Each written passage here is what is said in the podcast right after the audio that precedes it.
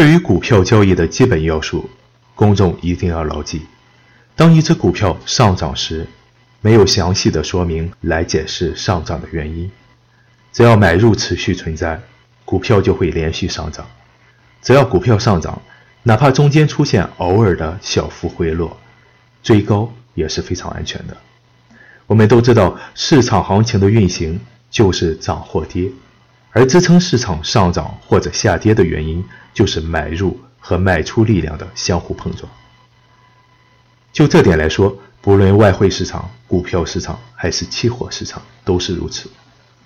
在杰西·利弗莫尔的那个年代，正是内幕消息横行的时候，但说到底，是因为公众对此充满了兴趣，并且乐于了解内幕，所以给了传言广阔的宣传市场。不论是承销商，还是操纵者，或者是别的一些人，在宣传内幕消息的时候，都尝到了甜头。而多数散户对于这种消息一直深信不疑，即使在这上面吃过亏。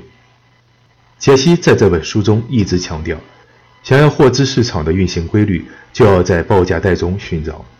一味地寻找捷径，在别人的口中探知消息，这是愚蠢的行为。不论是在任何市场，都存在着多数交易者赔钱，少数人平手，极少数人赚钱的概率。我想这不是没有原因的。当然，我说这些不是想表达都是听信内幕惹的祸。但这也是其中之一。多数人为什么有听信别人建议的习惯？一点是自己做的交易一塌糊涂，还有一点是想要把责任推给别人。即使当你赔钱，别人不会返给你一分钱。市场中的多数交易者都是因为在听了某些人赚了钱，才学着去做交易的。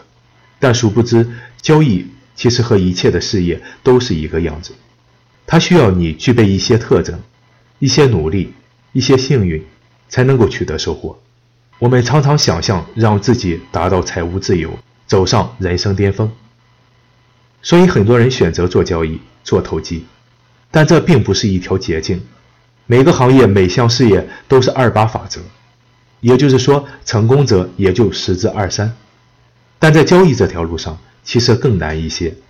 据一些非官方统计，还不到百分之十。那为什么还有这么多人选择交易这条路呢？如果交易盈利是成功的表现，那这条路的成功概率这么低，为什么还会有这么多人义无反顾地往里进？我的理解，交易者都有着一些冒险精神。交易从来不是任何人的目的，而是通过交易来达到自己的人生目标。在正式进入这个市场之前，多问一句：自己准备好迎接挑战了吗？传奇交易员这篇专辑到这里也正式和大家说声再见了。希望文中的东西能在交易这条路上帮到你。我也将会分享更多关于交易方面的东西，请大家品鉴。